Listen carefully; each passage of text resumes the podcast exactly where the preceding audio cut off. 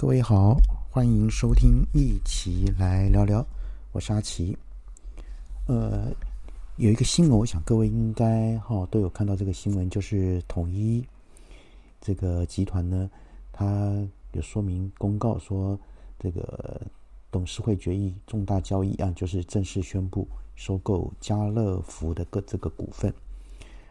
那当然啊，统一跟统一超商呢，分别召开董事会。授权同意董那个董统一呢，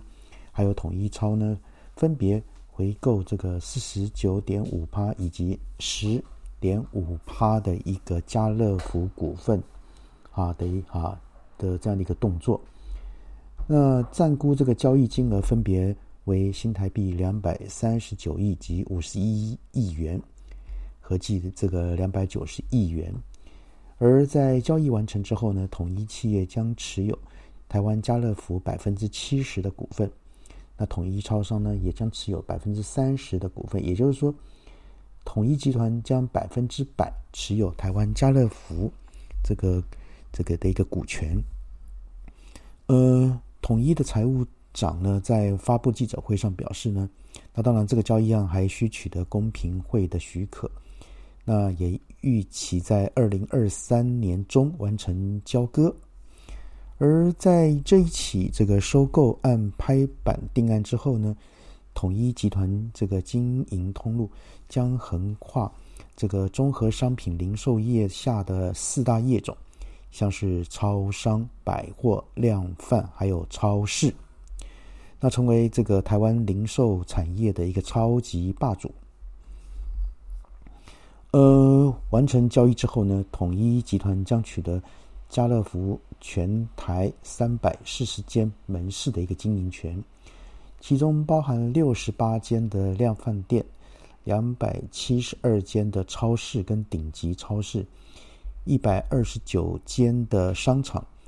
还有家乐福的商标使用权，以及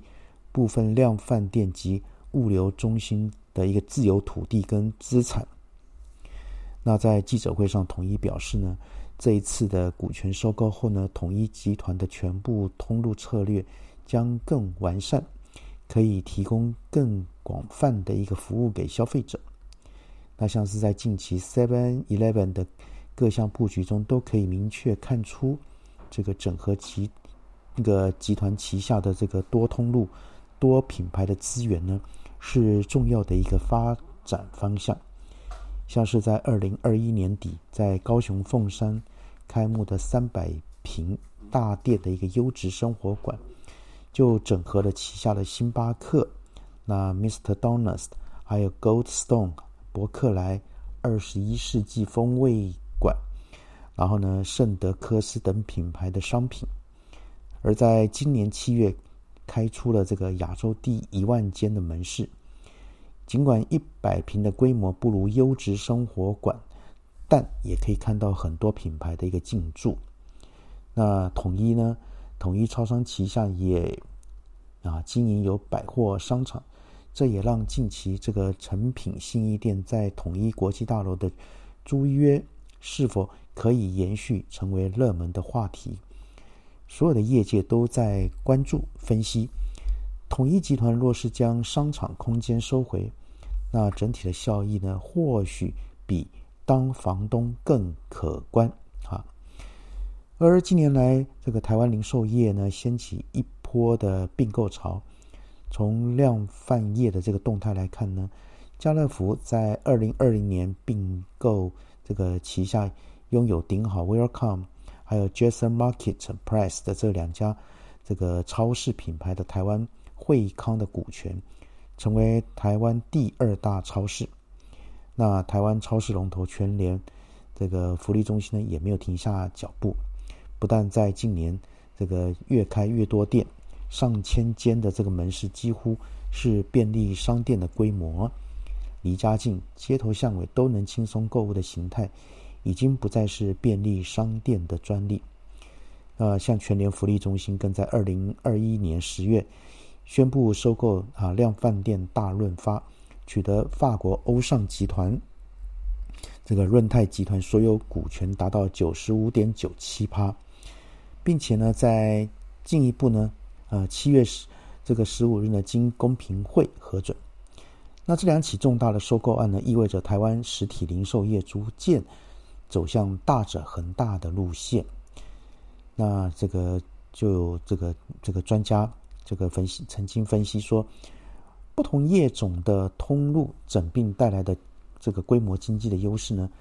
不只是会反映在这个原物料规模上呢，同时也会产生数据规模的一个经济。